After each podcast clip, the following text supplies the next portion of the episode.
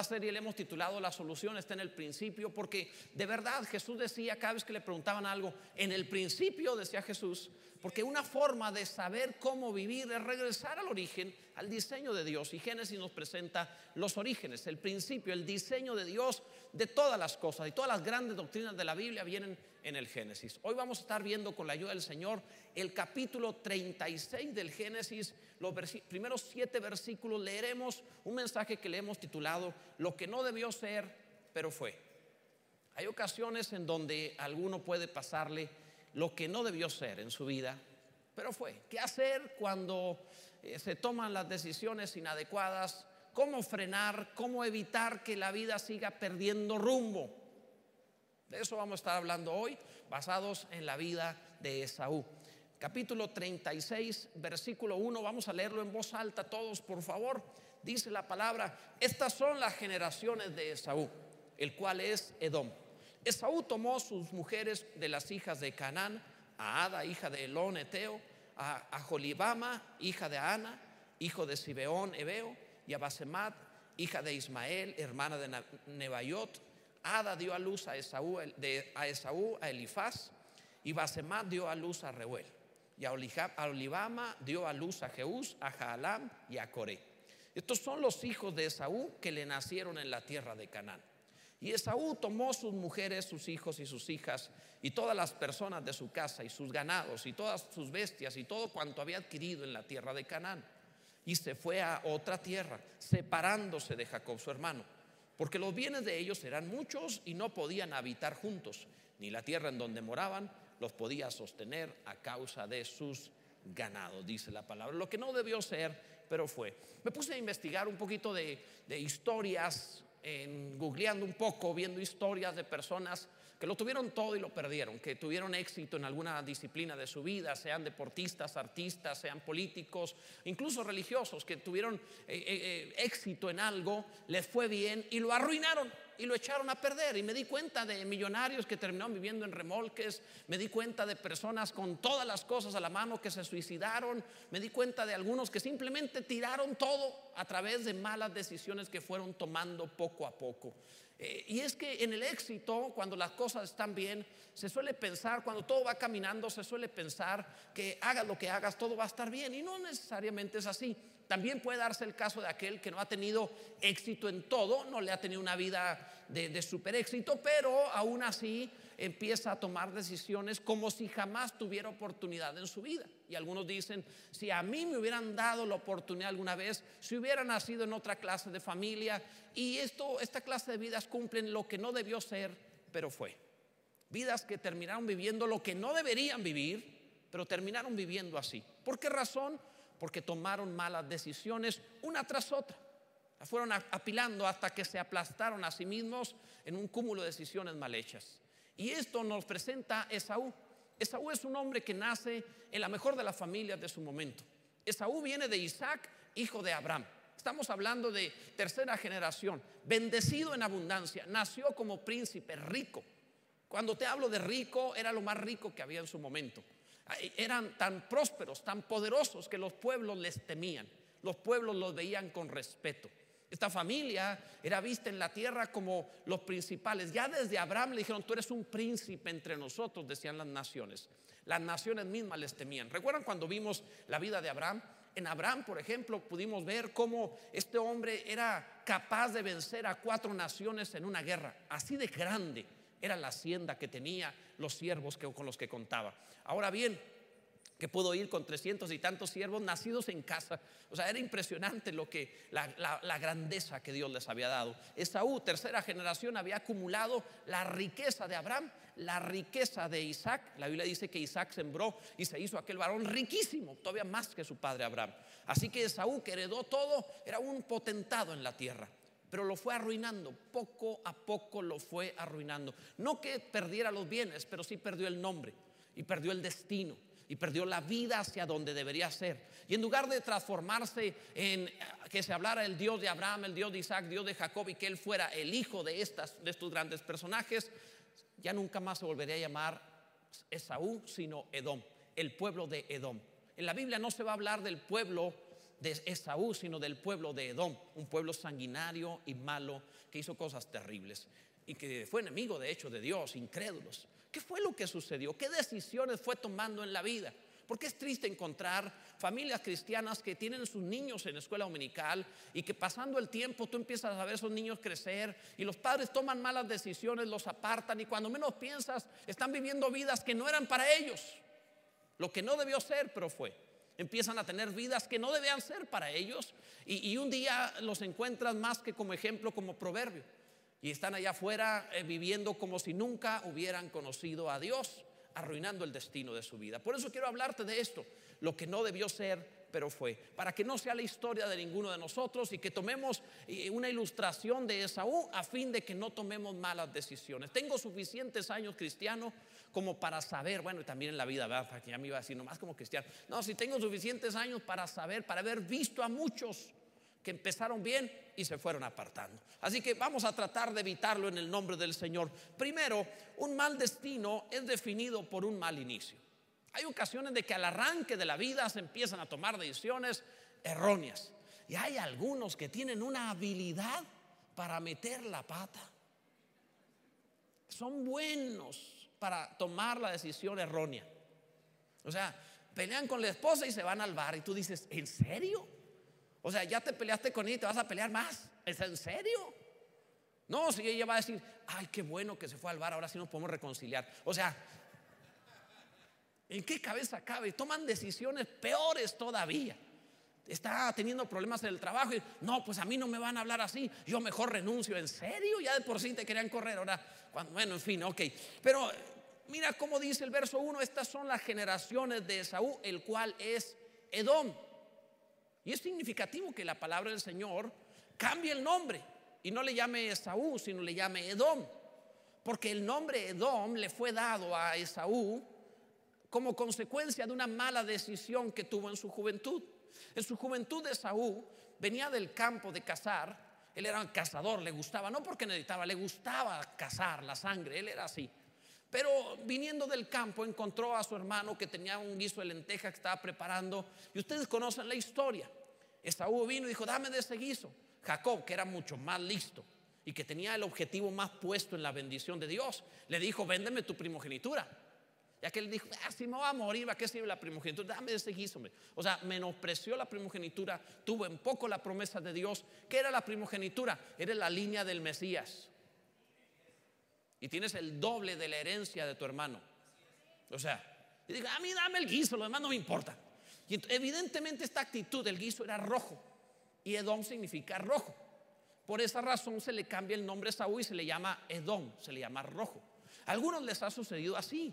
Han cambiado la historia, han cambiado su destino por una experiencia, una sola cosa que te define en la vida. Y esto no es porque eh, Dios desee definirte la vida, es porque tú has decidido cambiar la historia. Algunos dicen, no, yo no tengo eso. Sí, ¿cómo no? Cuando te, encuentras a alguien, por ejemplo, imagínate esto. Una mujer se divorcia, sale por culpa de un mal marido, sale por fin a una cita con un varón y lo primero que hace es contarle su divorcio. O sea, llegas y yo soy Edom. no, no, no, no vas y cuentas una mala historia que te define. O sea, es evidente que estás equivocándote. Así no se hace.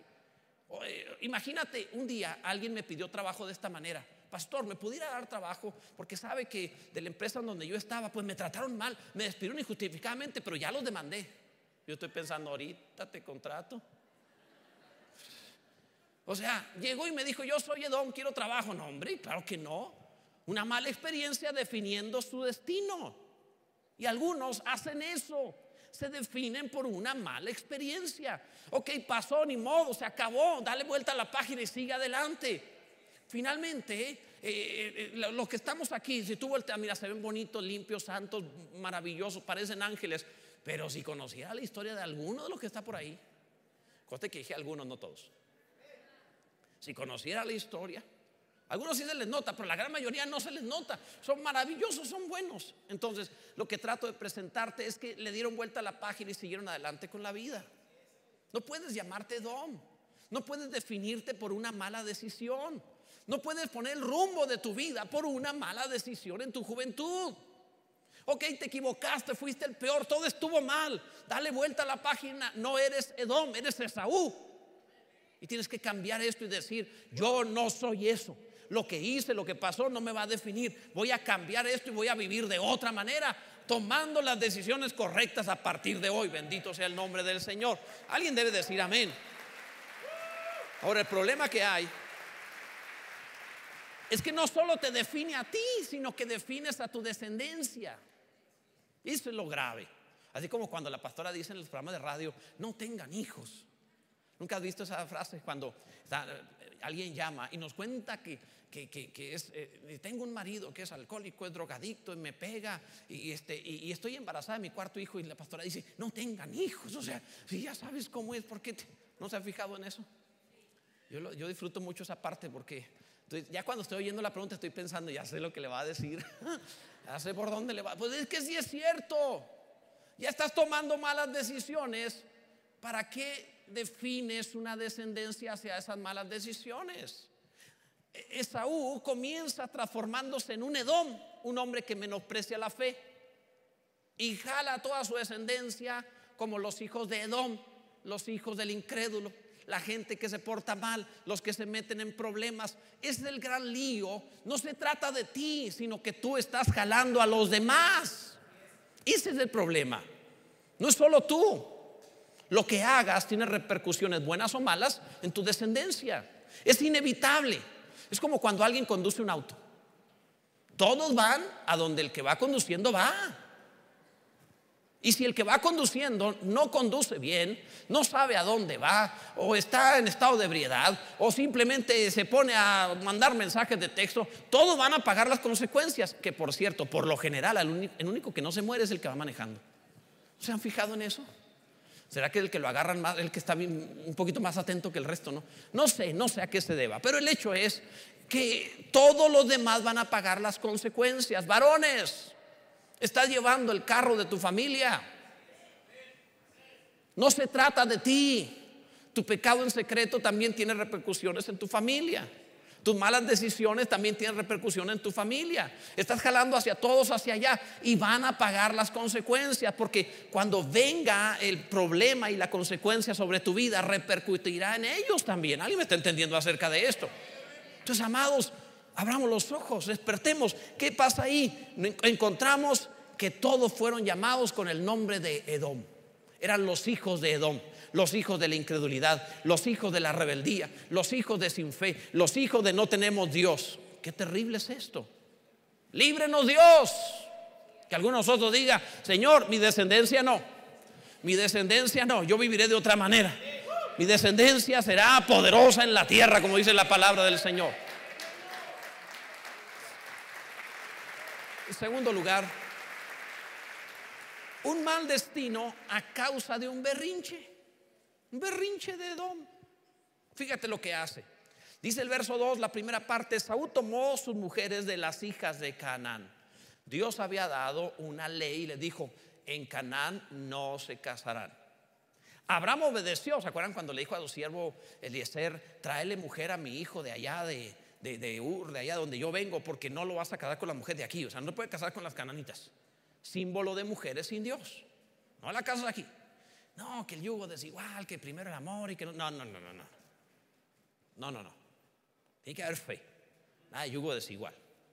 Porque si no, no andarán dos si no están de acuerdo. Entonces eso dice la palabra. Entonces Dios sabe lo que hace. Así que, y, en este sentido, Abraham obedece. Isaac, pues Isaac, Isaac lo casaron, ¿verdad? Y luego Jacob obedece también, pero Esaú no obedece. Esaú dice, tan bonitas. Y luego poligamia. No una, dos mujeres. Y luego vamos a ver que fue por una tercera. Esaú era bien tonto. Piénsalo. Un día, un joven le preguntó a su padre, papá, quisiera saber, porque veo la Biblia y no entiendo algunas cosas, ¿me podrías explicar ¿Qué es el cielo? ¿Cómo es el infierno? O sea, estas dos cosas del cielo y el infierno. Y el papá le dijo, sí, ¿cómo no, hijo? Siéntate, mira, te voy a explicar. El cielo es tener una esposa. Dijo, dos amenes, dos amenes. Dos amenes. Y uno con pellizco. Puede ser. Ni el líder de matrimonio gritó amén. Entonces, ok. Vamos a darles una oportunidad. Tener una esposa es el cielo. Qué honestos, qué, genuino, qué espontáneo salió este asunto, ¿verdad? Sí. Vi, varias mujeres volteando así como diciendo los ojos que les echaron. Ya ven que ellas no les creen eso. Bueno, pero en fin. Pero le dice enseguida, y tener dos mujeres es el infierno. Qué bueno que no hubo amenes. Si no hay ahora testimonios, ¿verdad? Pero es cierto. Y, estamos hablando de dos esposas, no la suegra, ¿eh? O sea, ubiquémonos, ¿sí? Dos mujeres. Y, esto es lo que estaba pasando con Esaú. Esaú rompió principio de yugo desigual. Se casó con mujer de Canaán. Rompió el principio de tener una sola mujer para toda la vida y se casó por con otra mujer, o sea, tener dos esposas. Ahora, si tú ves la palabra del Señor, dice, por ejemplo, Génesis 26, 34, cuando Esaú era de 40 años, un jovencito, a esa edad se casaban como a los 40 los varones, Isaac hizo lo mismo. No, era más grande todavía. Bueno, pero en fin, no, sí, perdón, era 40. Dice, dice la palabra, y cuando Esaú era de 40 años, tomó por mujer a Judith, hija de Eberi Eteo, y a Basemat, hija de Elón Eteo. Y fueron amargura de espíritu para Isaac y para Rebeca. Amargura de espíritu estas dos mujeres sin fe. Qué terrible. Así que papás, cuando vean a sus hijos con quien andan, sí, pongan el ojo así. Nada de que el amor vence todo. No, no, espérame, el amor no abre los ojos, el amor no es ciego. ¿eh? El amor debe ser sabio. El amor no hace nada indebido. Eso dice la palabra. Y entonces, ¿qué, qué sucede aquí? No solo eso, dice el verso, capítulo 27, verso 46. Dijo Rebeca a Isaac: Fastidio tengo de mi vida a causa de las hijas de Het, que eran estas dos esposas de, de de Esaú. Si Jacob toma mujer de las hijas de Het, como estas de las hijas de esta tierra, ¿para qué quiero la vida? No, no sé, la viejita se puso enojó. Ya mejor me quiero morir, dijo. Era bien telenovela.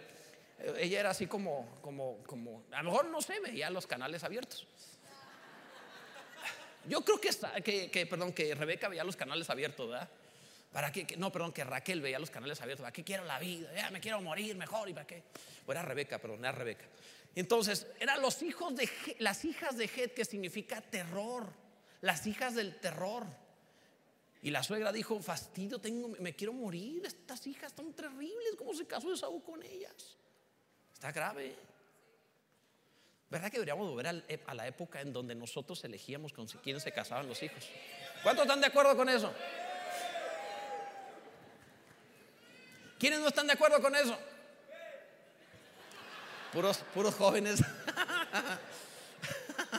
Sujétese. Honra a su padre y a su madre.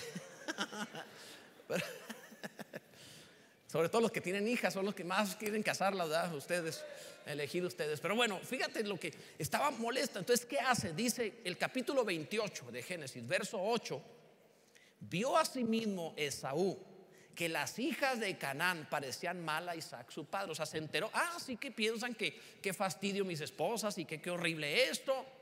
Y se fue Esaú a Ismael y tomó para sí por mujer a Mahalat. Mahalat. Dijo con ese nombre, ¿verdad? Mahalat. Mahalat. Ya están las tortillas. Está medio raro, ¿no? Los nombres. Imagínate los nombres que tenían las esposas. No, no, no, era, estaba grave. Eran, bueno, que después lo vemos. Dice, entonces, hija de Ismael, hijo de Abraham, hermana de Nabayot. Esta mujer se habían apartado de Dios. Además de sus otras mujeres. O sea, ¿qué hizo Esaú? Dijo Esaú, ah, entonces no le gustan las dos esposas que tomé, pues voy por otra, para que se les quite. ¿Quién le iba a pagar más? ok, vemos esto y decimos, sí, pero son historias allá, patriarcales, eh, de 1800 años antes de Cristo, y no son historias de hoy. ¿Y qué me dices de los hijos e hijas que se casan con quien sea para salirse de la casa.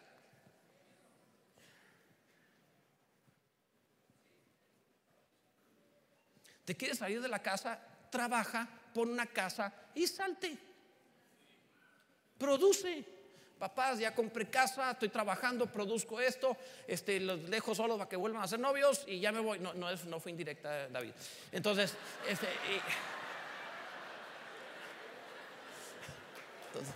ok, pero bueno.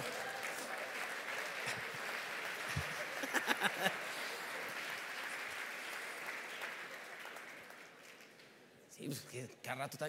David, hoy no vas a salir.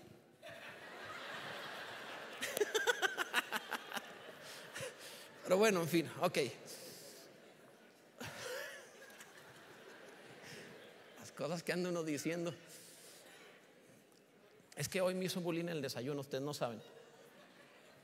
Ok, pero bueno, amados, si realmente deseas una vida, no se hace tomando malas decisiones. Este berrinche lo sacó de la línea del Mesías, o sea, así. Ah, entonces estás fuera totalmente, ya no estás dentro de la línea del Mesías, no estás dentro del pueblo de Dios, no tienes más pacto, no tienes más relación con Dios. O sea, qué horrible haber pasado. Estos son por emociones, las emociones son un instrumento, no son para tomar decisiones, son para respaldar las decisiones sabias que tomaste.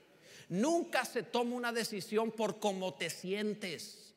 Todas las decisiones se toman por la sabiduría y luego usas tu emoción para respaldar la decisión que tomaste. Eh, las, emociones son como el fuego. Sirven para cocinar tu comida, para calentar tu casa, pero si, sacas el fuego del control, entonces como las emociones vas a quemar la casa y cocinarte tú. Aunque no sea guachicolero.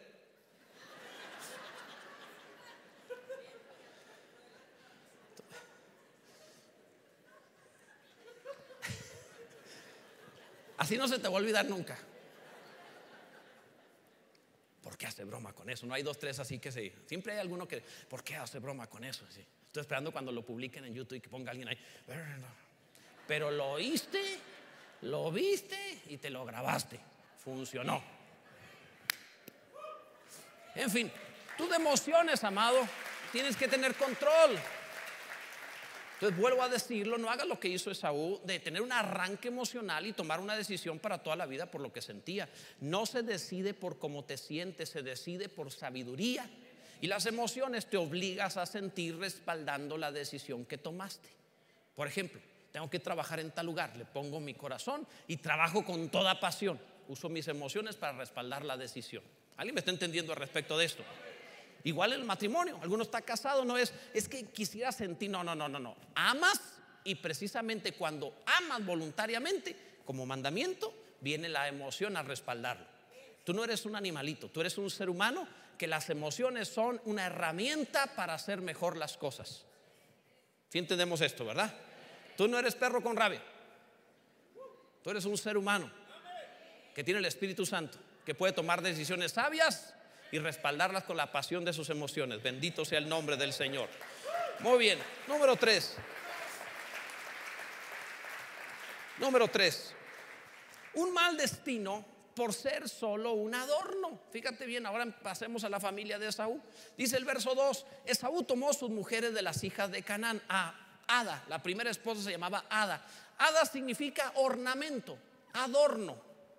Eso significa un adorno. Y sabes, podemos tomar del nombre de Ada la metáfora de que algunos tienen vidas como adornos. No tienen propósito, no tienen destino, no tienen una razón específica de vida. No hacen algo específico en su vida. Dependen de los demás. Que otro, escuchen esto, amados, amadas. No puede ser que tú no puedas conducir un auto y que te lleven a todas partes. No puede ser que tú no sepas hacer algo personal de trabajo. No puede ser que dependas de alguien. Mira, el viejo será muy responsable, pero se mueren primero. Entonces, no puede ser alguien que dependa. No puede ser hada. Tú no eres un ornamento, no eres adorno. Eres hija de Dios como hija de Dios, tienes talentos, habilidades, tienes virtudes, la gracia de Dios sobre ti, eres capaz de hacer todo lo que Él hace y a veces hasta mejor. Ay, sí, bien feministas de este lado.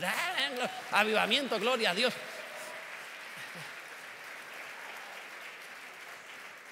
Dije a veces, nada más. Sí, pues no se pongan tan así, ¿verdad? Pero bien, entonces, porque algunos hombres empezaron a ver que, o sea, ¿a quién tenemos que decirles? estoy jugando. Amados, igual el hombre, hay ocasiones donde el hombre se transforma en un adorno en el sentido de no tener una visión de vida, un propósito de vida, no tener un destino, sabes quién eres, a dónde vas, estás viviendo a lo que venga el día. Tú no puedes ser así. Tú tienes que definir tu vida y saber que sirves para algo. Un, ornamento, un adorno, por ejemplo, en una construcción, tú puedes adornar una columna, pero el adorno no sostiene el edificio. La columna sostiene, pero el adorno de la columna no. Es más, los adornos terminan por cansar. Llega un momento en donde, oye, ya cambiamos esos adornos, no. Pones en Navidad todo bien bonito, luces y focos y árbol y todo, y lo adornas todo, qué bonito se ve. De un mes después, menos de un mes, tú dices, ya vamos a quitarlo. O sea, como que ya, ya no es bonito. Entonces, si tú tienes una vida solo de adorno sin propósito, también te pueden quitar. Vas a aburrir, vas a cansar.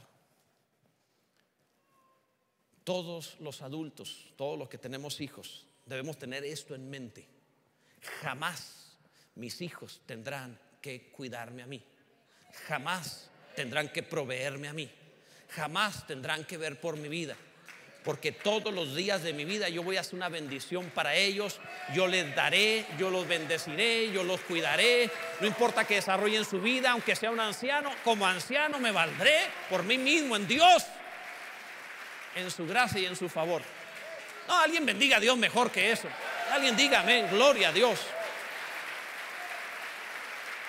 En cuarto lugar, un mal destino por decisiones temporales. Y este ejemplo lo vemos en la otra las mujeres de Esaú. Dice la, tercera parte del verso 2. Tomó, Esaú tomó sus mujeres de las hijas de Canaán, a Ada, hija de Elón, Eteo, y a, las, las, H bíblicas son con, como J, ¿eh? En realidad se debería pronunciar Ajolibama. Santo Dios. Imagínate nada más. Ajolibama. Ya llegué a Jolibama. Hasta el camello viene después de que pronuncia ese nombre.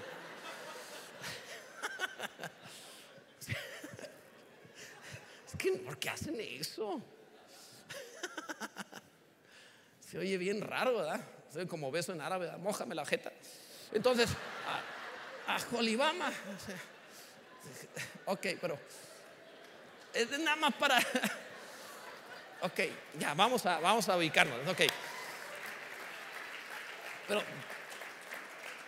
Ajolibama significa tienda de campaña. Eso es lo que significa tienda de campaña. Habla, una tienda de campaña en la Biblia siempre es una figura de lo temporal de lo que va a cambiar, de lo que no dura. La vida que no tiene destino es una vida en donde se toman decisiones temporales, donde se toman decisiones para el aquí y ahora.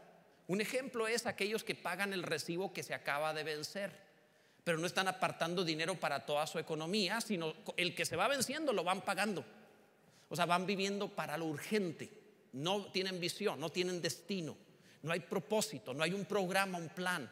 Simplemente viven a lo que venga de último momento. Una forma de asegurarte un mal destino es vivir para lo urgente y no para lo importante.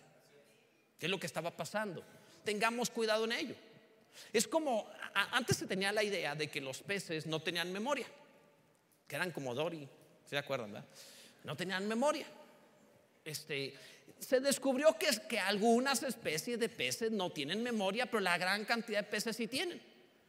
Pero hay muchos peces que no tienen memoria y este, este mito se decía que, que todos los peces se les olvidaba en segundos lo que pensaban. Tanto así que aventabas el anzuelo, lo agarraba, se, se le enterraba, pero si en el jaloneo se salía el anzuelo y se iba, volvías a poner el anzuelo y el mismo pez, con el hocico roto, podía volver. Tú dices, ¿en serio? ¿No aprendiste? O sea, ¿de veras? Estas son las decisiones de aquellos, son las vidas de aquellos que toman decisiones como peces. No toman decisiones a largo plazo. Viven para el momento nada más, para lo que pasa aquí y ahora. Es una forma de arruinar su vida. Son ajolibamas. La próxima vez que tú te encuentres a alguien en tu familia tomando decisiones para, no, es que tengo que, es que ahorita, es que, y, que viven para lo temporal, dile a Jolibama. Porque no está tomando decisiones con destino, con propósito. Si tú tienes una visión de vida que tienes que hacerle en Dios, pastor, ¿cómo hago eso? Tírate un altar y no te levantas hasta que Dios te haya definido una vida. Y entonces si define una vida y di, esta es mi vida, voy a vivir en esto. Y no te muevas de allí. No importa la puerta que se abra o la puerta que se cierre, tú solo te mueves en la visión que recibiste de Dios para tu vida. Lo demás no importa. ¿Alguien me está entendiendo sobre esto? Entonces te irá bien. Bendito sea Dios. En quinto lugar, un mal destino por una nula ofrenda, por aquellos que no saben que su vida es una ofrenda a Dios. Dice el verso 3, y a Basemat, la otra esposa, Basemat, hija de Ismael, hermana de Nebayot. Basemat, o sea, los, no, no, no, es que, ¿qué pensaban cuando ponían esos nombres, verdad? Basemat, bueno, en fin, esta, esta em, la tercera esposa de, de, Esaú, su nombre significaba fragancia. En la Biblia la fragancia se utiliza como figura de ofrenda. Una, una, forma de entenderlo es aquella mujer que trajo un vaso de alabastro con un perfume muy caro que vació sobre el Señor, una ofrenda, una fragancia para él. Nosotros usamos eh, la misma frase que en la Biblia usa de adoración como olor fragante a Dios. Todos hemos hablado acerca de esto, lo entendemos así. Cuando se habla en la Biblia entonces de un hombre que significa fragancia, se tiene el concepto de debe ser una ofrenda a Dios. Pero estamos hablando de una mujer sin Dios que tiene el nombre de fragancia. Porque increíblemente todos los seres humanos fuimos hechos para alabanza de la gloria de la gracia de Dios. Pero no todos son para su alabanza. Algunos son fragancia desperdiciada. Algunos son fragancia a Dios. ¿Cómo, sabemos cuando alguien es fragancia a Dios y cuando alguien no? El que no, él vive para sí mismo, no vive para el Señor. Si vive para el Señor, tiene dos mandamientos en su vida, amar a Dios y amar al prójimo. Si no, no vive para Dios, no es fragancia, no es olor fragante. Me encontré por ahí algo que escribió alguna persona que me llamó la atención. Decía, nada en la creación de Dios existe para sí mismo. Los ríos no beben su propia agua, los árboles no comen su propia fruta, el sol no brilla para sí mismo, las flores no esparcen su fragancia para sí mismas. Qué interesante la creación de Dios. La creación de Dios implica que todo lo que está en la creación vive para los demás o desaparece. Esa es la ley de la creación de Dios. Vives para los demás o pierdes el sentido de existencia. O eres una fragancia para Dios y útil al mundo, o no sirves. Entonces, si no quieres un mal destino en tu vida, tienes que saber que tú existes para hacer ofrenda de olor grato a nuestro Dios y bendición a tu prójimo. Alguien diga amén. Esta es una forma de evitar un mal destino. En sexto lugar, un mal destino a causa de no definirse en la fe. Dice el verso 4, Ada dio a luz a Esaú y a Elifaz, y Basemat dio a luz a Reuel. Ok, vamos a ver los hijos, los hijos de Esaú. Esaú tuvo de su esposa Ada dos hijos. Uno se llamaba Dios de oro y el otro se llamaba amigo de Dios. ¿No te parece raro que un hombre que conoce a Dios, conoce la fe, a uno le llama con el nombre de un ídolo, Dios de oro? Y a otro le llama amigo de Dios. Es como si él estuviera batallando entre dos pensamientos, o Dios o los ídolos, porque se había casado con mujeres no creyentes que tenían ídolos. Entonces encuentras el corazón de alguien batallando. Si quieres un destino fallido, vas a ser una persona que está entre dos pensamientos. A veces es cristiano, a veces no es cristiano. A veces sí le gustan las cosas de Dios. Y aquí dice, Señor, ahora sí, verás, ahora sí. Sale de aquí y dice, no, pues es que bueno, pero ya viene otra vez, sí, Señor, ahora vas a ver. Entonces, está entre dos pensamientos. En mi pueblo le decían que era como el perro de las dos tortas. ¿Se acuerdan ustedes esa ilustración del perro de las dos tortas? Ok, para, para la generación educada y de ciudad le vamos a explicar. Los demás ya sabemos de qué se trata. Un perro, el perro las dos tortas es una fábula que contaban de un perro que traía una torta en el hocico, se acercó a un río y al ver el reflejo en el agua de sí mismo y vio el perro que tenía una torta que le pareció más grande que la que él traía, dijo, no, esa torta está mejor, soltó la propia y trató de agarrar la otra. Y el perro las dos tortas pierde ambas. Y yo he visto muchos que viven como el perro las dos tortas. Confunden el reflejo con la realidad y creen que lo que no tienen es mejor que lo que sí tienen. Te voy a poner un ejemplo, todos los casados, toma la mano de tu esposa y di, gracias Dios, es la mejor bendición que podía haber recibido, pues tu palabra dice, el que hay esposa, hay el bien y encuentra el favor de Dios. Es una bendición. Nada más de aquel lado aplauden. De este lado no sé qué sucedió, aquí nadie aplaudió, ni los de la alabanza siquiera, que son buenos para aplaudir. Yo no veo que agarrar la mano. Ah, no, sí está, sí está. No, no. Febe te está agarrando a ti. No es cierto. Amados, viendo la palabra del Señor eh, o viendo este ejemplo, nos encontramos así. Algunos están confundiendo lo que no viven, lo que no experimentan. Disfruta lo que tienes, disfruta lo que experimentas, lo que te ha sido dado, porque el secreto de esto es que lo que recibiste, cuando tú eres agradecido y lo disfrutas y te la pasas bien, te has dado más. Porque al que tiene será dado más. Y al que no tiene, es decir, aquel que dice, no, esto no sirve, no es para mí, etcétera, yo debería tener. Aquel que piensa así, lo que tiene le será quitado. Entonces, el que tiene le va a ser dado y tendrá más. Y al que no tiene, el que no disfruta lo que ha recibido, le será quitado y tendrá menos. Entonces disfruta lo que tienes. Tus hijos son una bendición, aunque sigan en casa.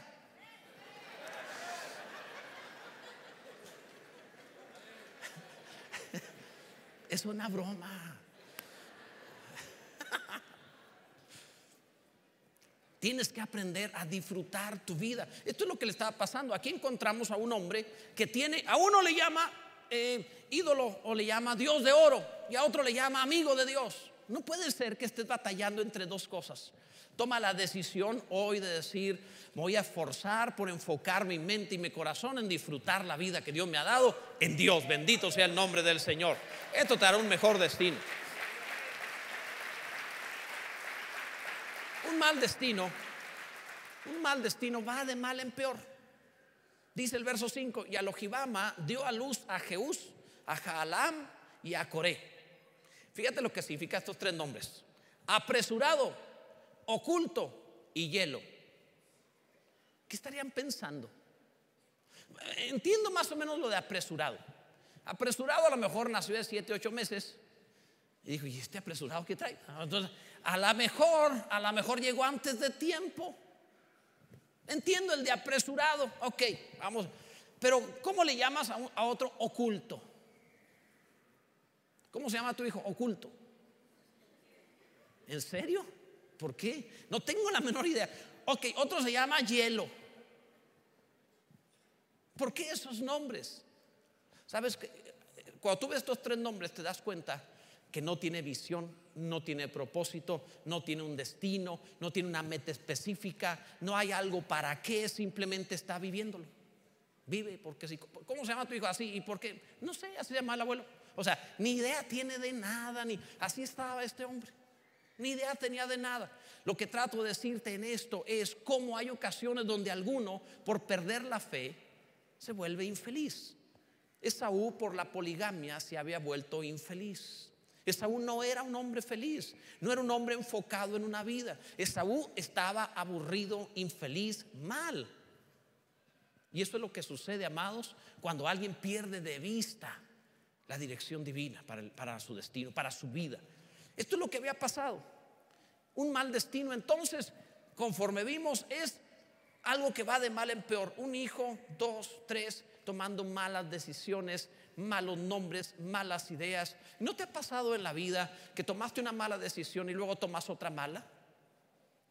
Ok, estudias preguntando, ¿en dónde se gana más? Jóvenes, nunca se estudia por ver dónde se gana más. Se estudia por dos razones en qué soy, en qué puedo ser el mejor. No importa si se paga o no, porque todo puede prosperar. Hasta, hasta recoger basura te puede hacer millonario. pero al mismo tiempo, hasta dedicarse a los diamantes te puede meter a la cárcel y hacerte pobre. Porque no tiene que ver a qué te dedicas, tiene que ver en qué eres el mejor y qué es lo que realmente te apasiona hacer. Si tú encuentras esas dos cosas, tienes destino laboral para ti. ¿Alguien me está entendiendo en esto? Tampoco tienes que poner así súper espiritual, Señor, mándame a Gabriel, un ángel que me diga qué debo hacer. O sea, no necesariamente, no estoy hablando de eso. Oras a Dios, te quedas en Él y dices, Señor, y luego ves tu diseño. ¿En qué soy el mejor? El diseño denuncia el propósito, yo les he enseñado eso. Tú no te pones a, arreglar un auto con un tenedor, porque el tenedor no está diseñado para las tuercas o para las cosas del auto. De la misma manera, no agarras una llave de tuerca para comer cereal. Cada una según el diseño que tiene. Pero algunos son, son llaves de tuercas comiendo cereal. Porque eres buenísimo en una cosa, pero te dedicaste a otra.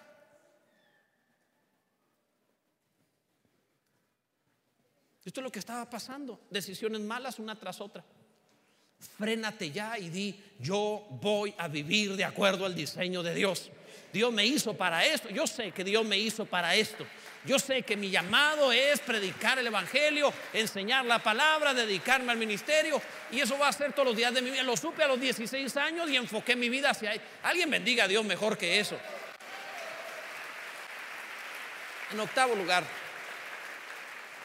un mal destino al escoger la tierra por el cielo. Dice el verso 6, Esaú tomó sus mujeres, sus hijos, sus hijas y todas las personas de su casa y sus ganados y todas sus bestias y todo cuanto había adquirido en la tierra de Canaán.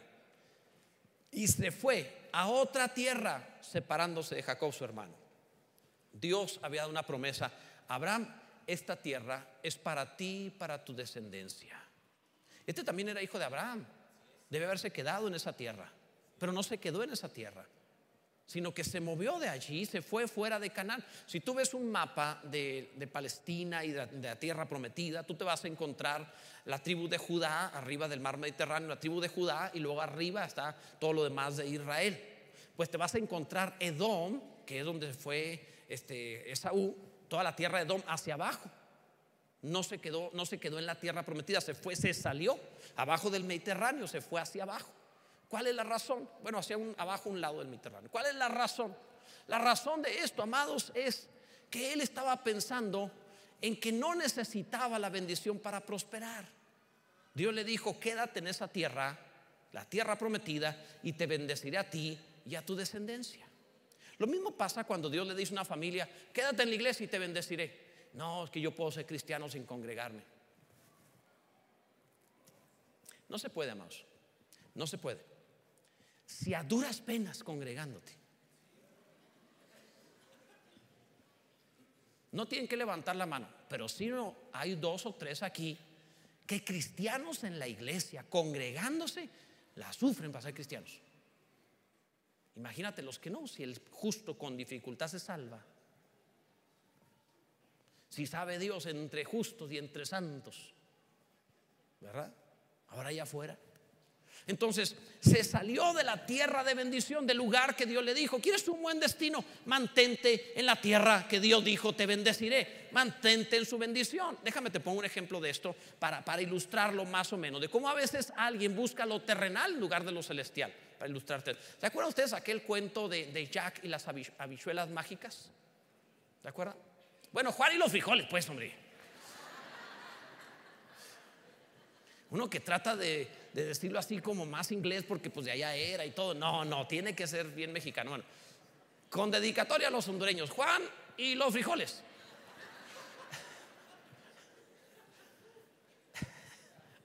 ¿Por qué les ofendería tanto comer frijoles? Si frijoles y maná por ahí andan. Pero bueno, ok, en fin, el hecho es, en este, en este cuento, un niño llamado Jack, este niño eh, tenían problemas en casa financieros y la, la, vaca ya no estaba dando leche, entonces le dice a su mamá, oye, pues ve a vender la vaca al mercado para, para, para comer, trae, y véndela bien, no la vendas por menos que esto. Y aquel niño va, y en el bosque rumbo al mercado le sale un anciano por ahí y le dice, no, no, no, espérate, no, vas a desperdiciar el precio de la vaca. Yo creo que era judío. No, mira, lo que debes hacer, yo te, vendo, te cambio la vaca por cinco habichuelas mágicas. Si tú siembras estas habichuelas, no hombre, llega hasta el cielo. Y aquel niño se lo compró, se lo creyó. Dijo, órale, le dio la vaca y se llevó sus cinco frijoles, para, para, más versión mexicana, y se los llevó a su casa. Y cuando llega con la mamá, oye, ¿en cuánto vendiste? Aquí está. El cuento dice que traía dos en cada mano y uno en la boca. Y después del susto o el guarachazo, si era latina la mujer, dice el chiste que se tragó uno y los otros dos los aventaron por la ventana.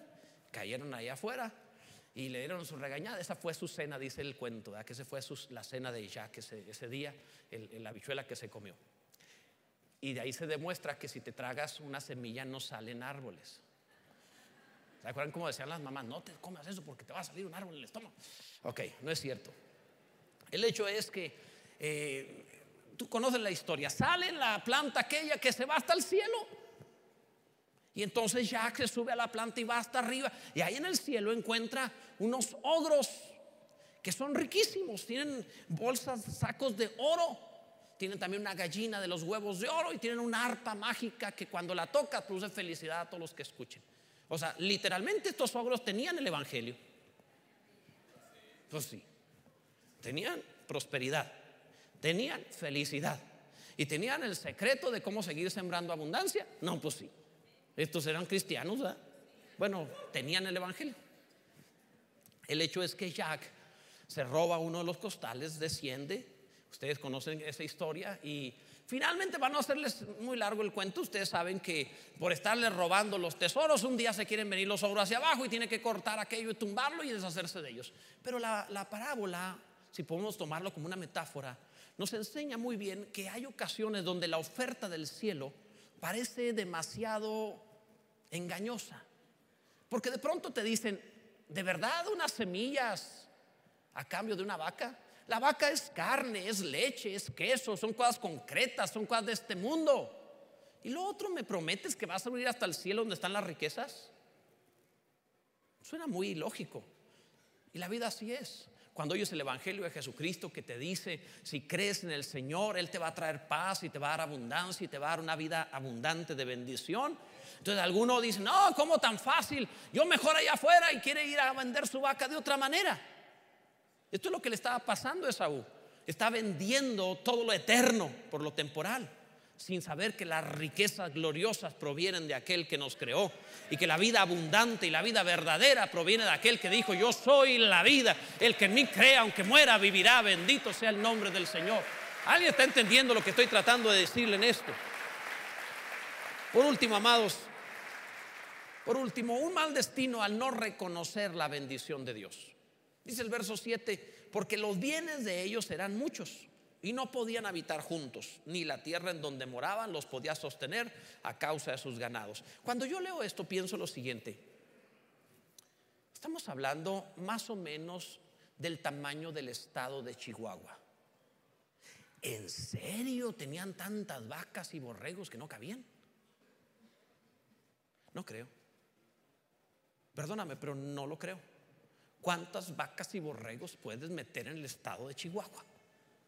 Los pastizales que hay, ¿cuánto ¿cuántas? Miles, ¿cuántos quieres? ¿100 mil, 200 mil, 300, 500 mil? ¿Cuánto quieres? O sea, en serio. Quiero que, que, pienses un poco al respecto porque la palabra está presentando el argumento de ellos. Dije, no podemos, es demasiado, tú tienes mucho, yo también, me voy de aquí, dijo Esaú.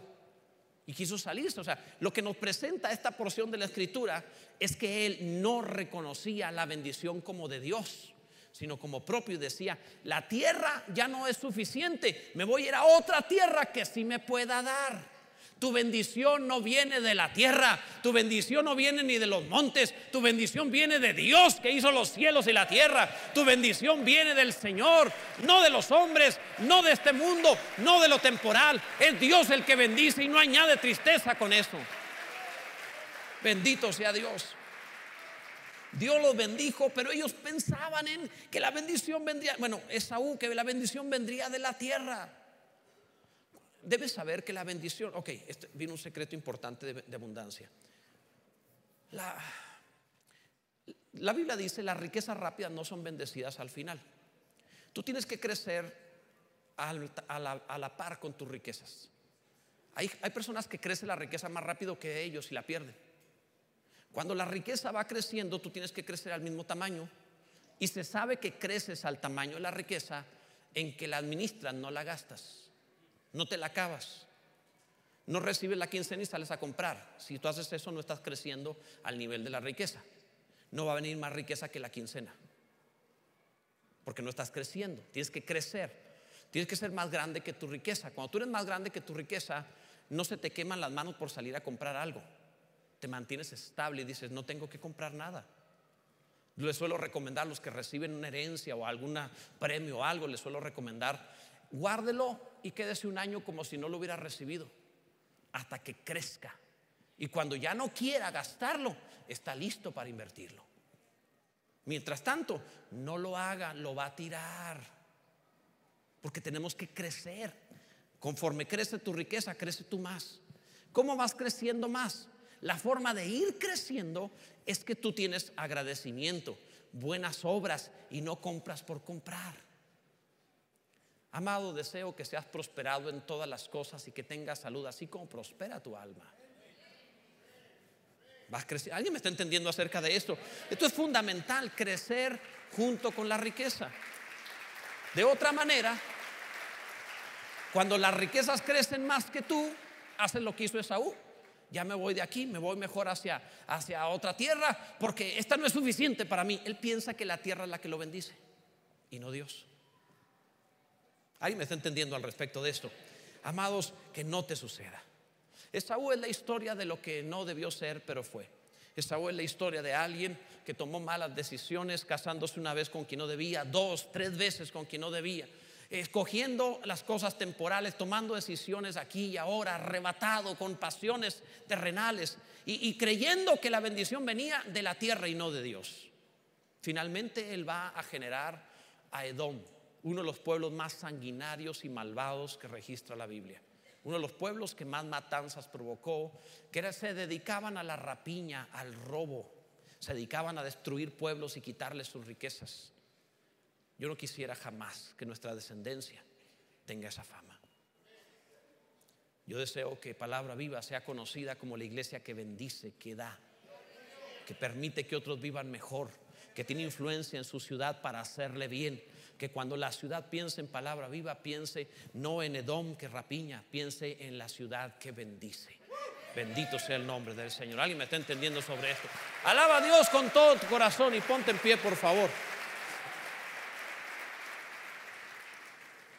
Alguien dijo por ahí que en la vida tú tomas alrededor de 70 decisiones importantes y muchas más irrelevantes.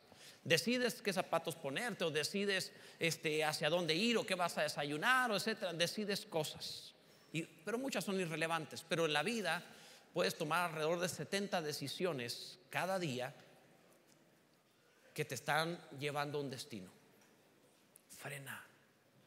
No lo hagas en automático. Frena. ¿Qué te parece si hoy aprendemos y decidimos por el Señor? La primera decisión que debes tomar este día es esta, la importante. Si nunca has entregado tu corazón a Dios de verdad en una decisión de fe para ser cristiano, no te dije que no tuviera religión. Si no has tomado la decisión de ser cristiano y de que Jesús sea el Señor de tu vida, de verdad, este es tu momento y quiero invitarte para que tomes la mejor decisión y empieces el buen destino de tu vida. La segunda decisión ligada a esa es que ores junto conmigo aquí al frente, que salgas de tu lugar y vengas hacia acá. Rápidamente ven hacia acá y oremos juntos tomando la mejor decisión que hace falta en tu vida. Ven rápido, sal de tu lugar y ven hacia acá. Sé que lo estás pensando. ¿Qué van a decir los demás? Olvídate de eso. Una forma de fracasar es decidir por lo que otros piensen y no decidir por lo que tú debes hacer. Atrévete a tomar la